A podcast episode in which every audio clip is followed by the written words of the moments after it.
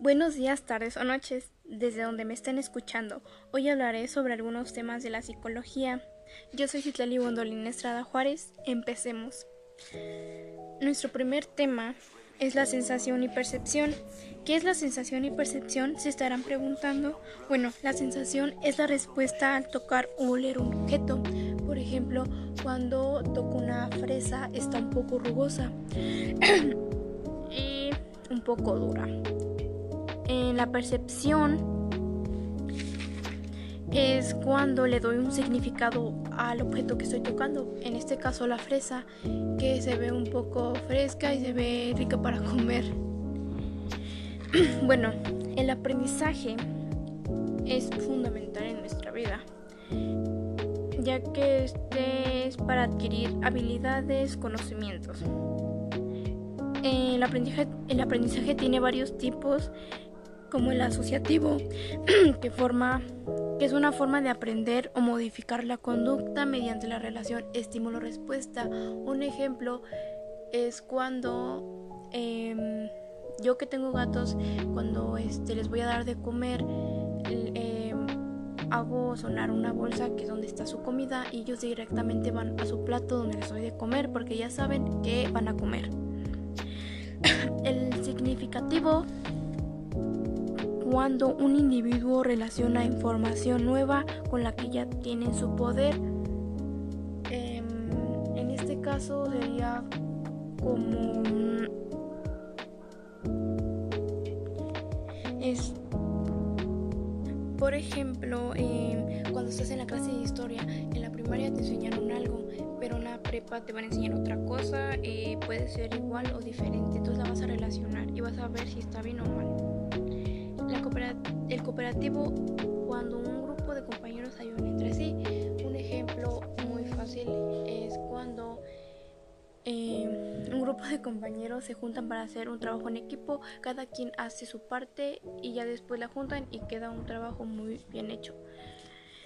El colaborativo cuando una persona mayor, el profesor, eh, asigna a un grupo de personas o de compañeros a trabajar en un proyecto para la clase.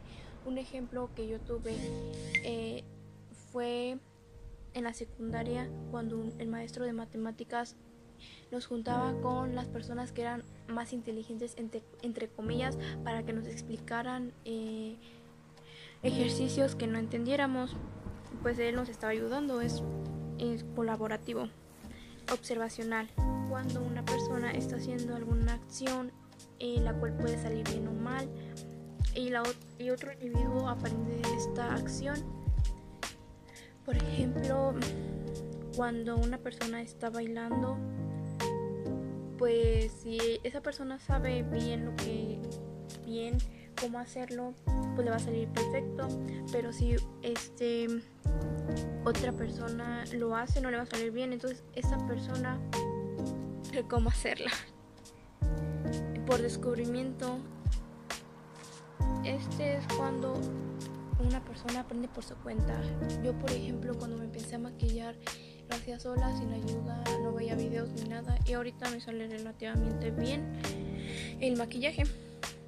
Receptivo.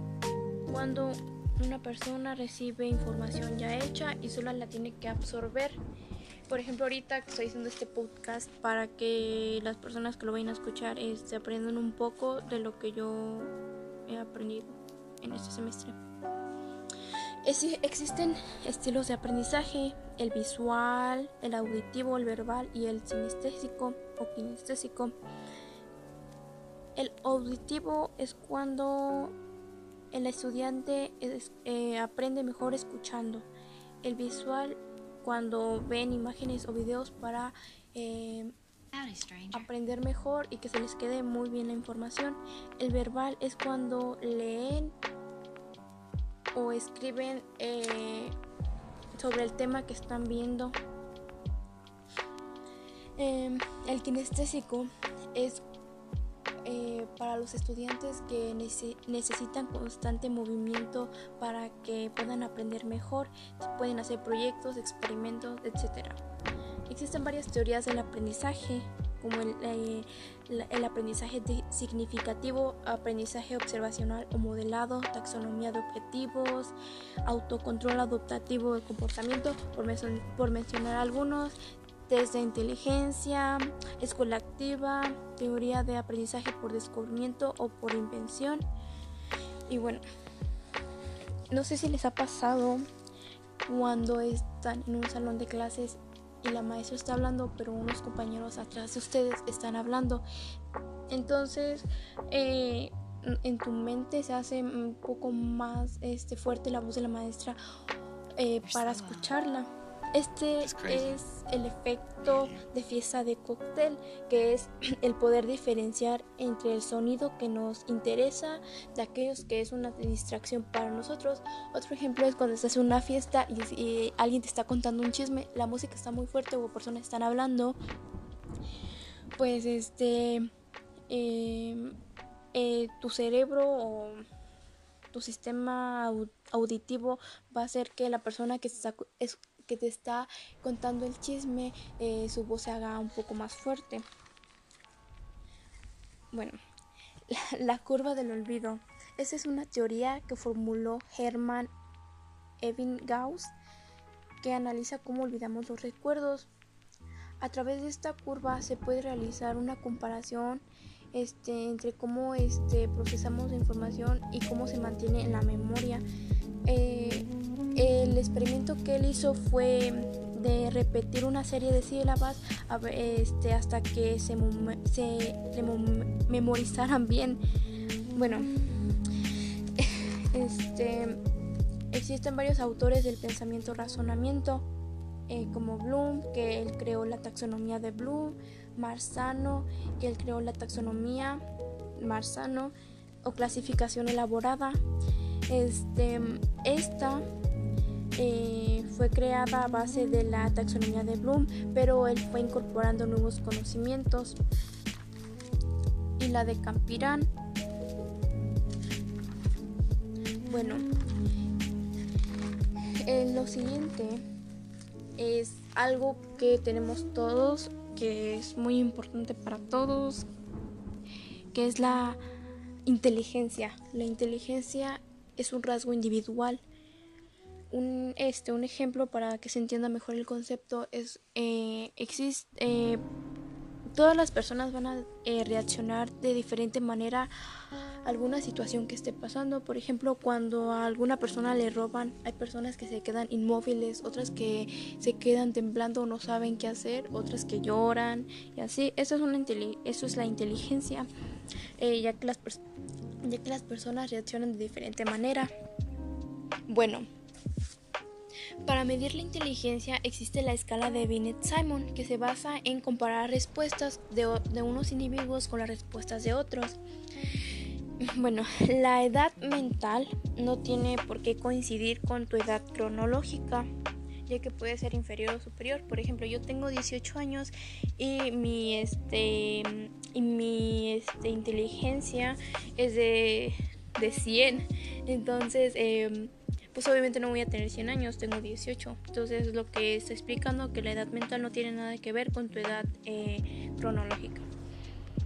Eh, existe una teoría que me gustó mucho que es la, inteligencia, la teoría de las inteligencias múltiples. Esta teoría fue ideada por el psicólogo estadounidense Howard Gardner. Este propuso que la vida humana requiere del desarrollo de varios tipos de inteligencia. Un ejemplo de de esta idea es que una persona tiene excelentes calificaciones y presenta problemas para relacionarse con otras personas o para manejar otros factores de su vida. Yo me identifico con esta un poco. Em, cada individuo desarrolla diferentes inteligencias. En, este, en esta teoría existen ocho, tipos de, ocho tipos de inteligencia. Inteligencia lingüística es la capacidad de dominar el lenguaje y poder comunicarnos. Estas personas que tienen esa inteligencia pueden ser escritores, poetas, políticos, periodistas, actores.